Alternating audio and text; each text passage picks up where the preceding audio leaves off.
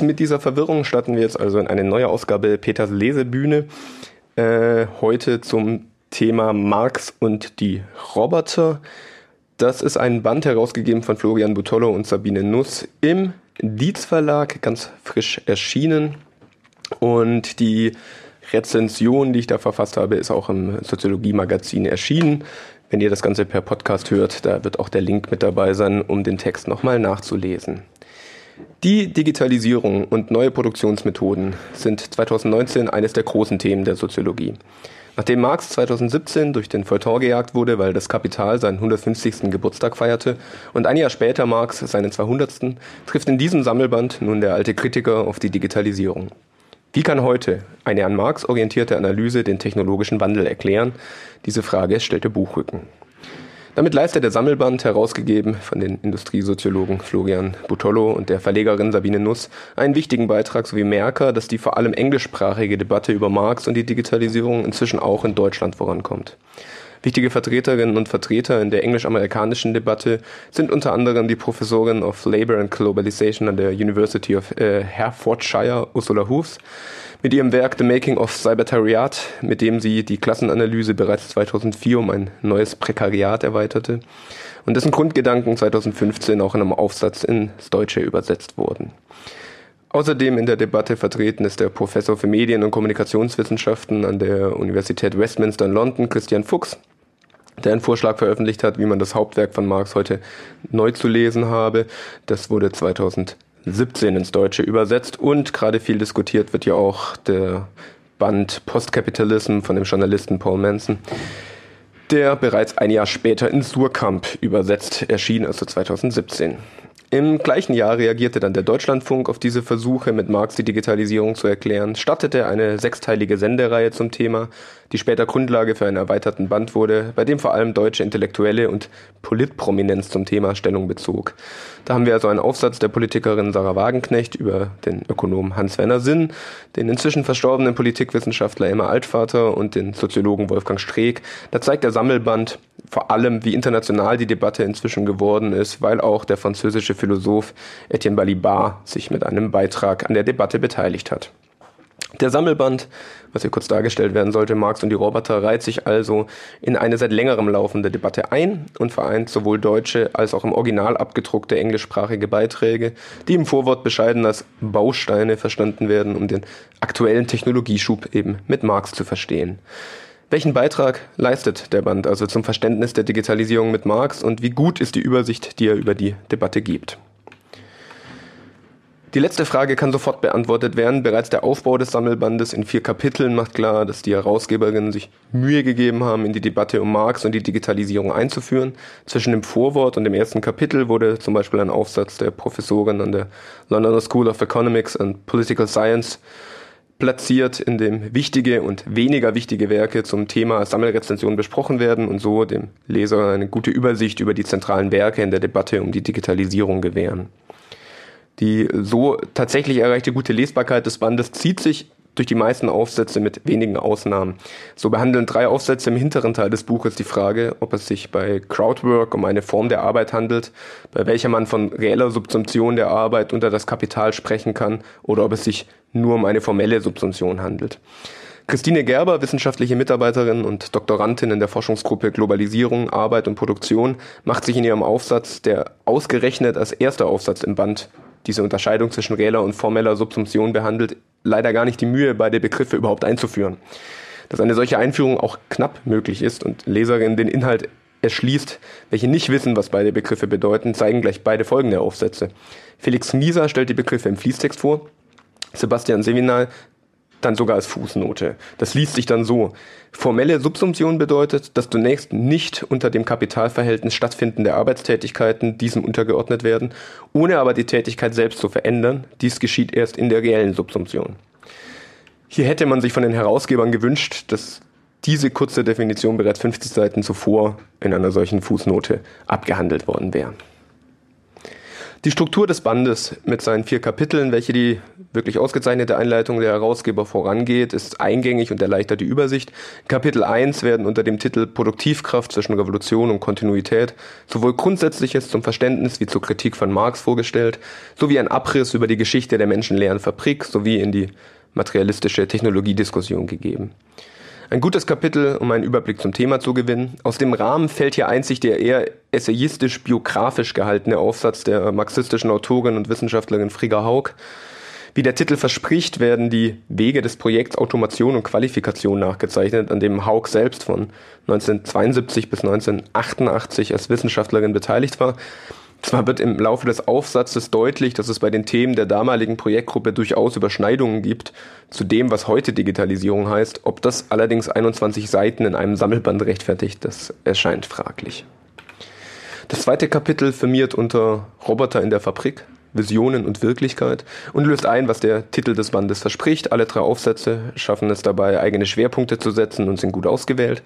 Kim Moody, Senior Research Fellow an der Universität von Hertfordshire, diese Titel liebe ich immer, kritisiert die Vorstellung einer Roboterrevolution, indem sie an die kapitalistische Zwecksetzung neuer Maschinen erinnert und dass die massive Investition für neue Produktionsmittel, Zitat, eine längere Periode mit stabilem Wirtschaftswachstum und steigenden Profitraten als gegeben voraussetzen würde. Sabine Pfeiffer, Professorin für Soziologie in Erlangen-Nürnberg, vorher übrigens äh, hier in Stuttgart an der Landwirtschaftsuni in Hohenheim gewesen, fokussiert sich auf Leichtbauroboter und stellt zu diesem fünf Thesen auf, wieso diese so zögerlich eingesetzt wird, also die Leichtbaurobotik. Dazu Pfeiffer, die sich im bisherigen Kapitalismus entwickelte Kooperation in all ihren Spielarten ist, in ihrer entwickelten Produktionsform der aktuellen großen Industrie an die Grenzen ihrer weiteren Ökonomisierung gekommen. Dazu gleich mehr. Umgekehrt sei die Leichtrobotik schon heute technisch weit entwickelt und auch von ihrem Gebrauchswertseite aus nützlich für eine Produktion. Jedoch bricht sich aber mit der herrschenden ökonomischen Logik, das heißt konkret, sie hätte negative Auswirkungen auf betriebswirtschaftliche Kennzahlen der Anlageproduktivität. Denn es würde in ihr nur dann produziert werden, wenn der konkrete Gebrauchswert für ein konkretes einzelnes Produkt formuliert ist. Im dritten Aufsatz wird die Digitalisierung in der Landwirtschaft näher beleuchtet von Franza Drexler, die ist Projektmanagerin des Afrika-Referats der Rosa-Luxemburg-Stiftung und Christina Dietz, Leiterin der Gruppe Globaler Wandel, lokale Konflikte an der Freien Universität Berlin. Dabei kontrastieren sie die Erzählung über Digitalisierung mit der Digitalisierung selbst. Das liest sich dann so. Digitale Technologien steigern Effizienz und Produktivität auf den Äckern und in den Ställen. Sie garantieren eine ressourcenschonende, nachhaltige und klimaneutrale Produktion und sie fördern den Wohlstand im ländlichen Raum. Ja, das ist die Erzählung und das Ergebnis ihrer Analyse heißt dann, statt jedoch einen Beitrag zur allgemeinen Wohlstandssteigerung zu leisten, wird die Digitalisierung die Ungleichheit im ländlichen Raum verstärken. Die Digitalisierung entpumpt sich bei einer differenzierten Analyse als eine Fortsetzung der Umverteilung von unten nach oben. Im dritten und vierten Kapitel werden dann noch zwei andere Aspekte der Digitalisierung behandelt. Einerseits digitale Arbeit und vernetzte Produktion, zum anderen kommt der Plattformkapitalismus auf den Prüfstand. Gerade das letzte Kapitel geht über das hinaus, was man sonst unter diesem Schlagwort liest, das ja der Blogger Sascha Lobo 2014 in die Debatte warf und seitdem von verschiedenen Seiten mehr oder minder sinnig aufgegriffen wurde. Allerdings zeigen die letzten beiden Kapitel, die immerhin fast 150 der insgesamt 350 Seiten ausmachen, auch die Schwierigkeit des Titels. Hier könnte eventuell enttäuscht werden, wer mehr über die Roboter wissen wollte, die dann doch nur in zwei Kapiteln eine tragende Rolle einnehmen und mindestens die Hälfte des Bandes eher den Untertitel behandelt, vernetzte Produktion, künstliche Intelligenz und lebendige Arbeit. Man kann das natürlich auch positiv wenden. Dann kann man sagen, der Band beleuchtet mehr Aspekte der Digitalisierung, als der Titel vermuten lässt. Bei insgesamt 18 Aufsätzen kann also eine Kritik nicht viel mehr sein, als sich mal einen Punkt herauszugreifen und dann zu behaupten, dass man damit etwas hat wie den allgemeinen Mangel des Bandes. Das will ich mal machen an dem Aufsatz von Sabine Pfeiffer, die in ihrem Aufsatz folgendes Zitat bringt. Sie zitiert da selber wiederum jemanden. Friedrich Krotz fasst den Roboter dialektisch als technisch hergestellte Gattung in einem ambivalenten Verhältnis zur menschlichen Gattung seien diese doch einerseits subordinierte, also unterworfen, und andererseits gleichzeitig mit Menschen konkurrierende Akteure, insofern sie Anordnungen befolgen und Aufgaben erfüllen, aber auch Anordnungen geben und Aufgabenerfüllung verlangen. So, zwar relativiert Pfeiffer diesen Absatz selbst mit der Einschränkung, es werden nicht die Robert Overlord sein, die zukünftig in Davos den Champagner trinken. Dennoch befasst sich auch Pfeiffer in ihrem Aufsatz mit bereits dem zitierten Verhältnis der Kooperation zwischen Mensch und Roboter. Es gibt allerdings so wenig eine Kooperation zwischen diesen beiden wie zwischen Mensch und Hammer. Wenn Menschen kooperieren, dann nutzen sie die gesteigerte Produktivität ihrer gemeinsamen Tätigkeit, weil sie einen Zweck verfolgen, der gemeinsam besser oder überhaupt erst zu verwirklichen ist. Ein Roboter allerdings, der kennt keine eigenen Zwecke, der ist reines Mittel für einen Zweck. Mit Marx ist also die Vorstellung gerade zu kritisieren, dass die Roboter mit den Menschen kooperieren oder auch konkurrierende Akteure seien. Gerade bei Marx wäre doch zu lernen gewesen, dass die Roboter in dieser feinen Gesellschaft ein Mittel des Kapitals sind, um Menschen überflüssig zu machen und eben nicht selbst Akteur, sondern Werkzeug.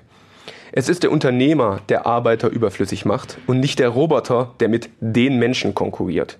Übrigens, zu dieser Totalabstraktion der Mensch kommen wir gleich noch in der zweiten Rezension, die ich angekündigt habe, auch wenn ich beim Blick auf die Uhr sehe, heute nicht mehr. Zurück hier. Hier trifft also nicht die Gattung Mensch auf die Gattung Roboter, sondern es liegt ein ökonomisches Verhältnis zwischen zwei Klassen vor, das durch die Maschinen vermittelt wird und so erscheint die Technik am Ende tatsächlich wie ein eigenständiger Akteur. Das hat Marx übrigens mal festgehalten, das liest sich bei ihm dann so, das Aufnehmen des Arbeitsprozesses als bloßes Moment des Verwertungsprozesses des Kapitals ist auch der stofflichen Seite nach gesetzt durch die Verwandlung des Arbeitsmittels in Maschinerie und der lebendigen Arbeit in bloßes lebendiges Zubehör dieser Maschinerie als Mittel ihrer Aktion. Und so wird der Roboter zum scheinbaren Herrscher über die lebendige Arbeit. In dieser Sicht verfällt Krotz dem, wovor schon das ausgezeichnete Vorwort ja warnt, wenn es schreibt, eine solche Sichtweise macht Technik zum Fetisch. Und hier ist dann auch das Allgemeine am Band festzustellen, en Detail werden leider viele Aufsätze dem guten Aufschlag der Einleitung nicht gerecht und fallen hinter diese zurück. Im Gegensatz zu anderen Aufsätzen mit marxistischem Hintergrund, welche die Industrie 4.0 erklären wollen, wie zum Beispiel die des Journalisten Stefan Kaufmann oder der marxistischen Zeitschrift Gegenstandpunkt, wird in dem Sammelband die ganze Breite der Debatte um Marx und Digitalisierung zusammengefasst. Das geht leider der Sache nach eigentlich immer auch auf Kosten eines klaren Begriffs davon, was nun mit Marx über die Digitalisierung zu lernen wäre. Damit ähnelt der Sammelband übrigens anderen marxistischen Zeitschriften wie der Nummer 103 der Zeitschrift Z aus dem Jahre 2015 oder der Prokla 187 zur Arbeit und Wertschöpfung im digitalen Kapitalismus von 2017, von welchen sich der Band allerdings dadurch positiv absetzt, dass er eine wirklich sehr breite Übersicht über das Thema gibt. Insgesamt ist der Band also allen zu empfehlen, die sich ein Bild machen wollen über den Stand der Debatte um Marx und die Roboter. Wer sich allerdings überlegen will, was genau eine marxistische Analyse äh, leisten kann, der sollte eher zu Stefan Kaufmann oder mal in den Gegenstandpunkt reingucken. In diesem Sinne, vielen Dank fürs Zuhören.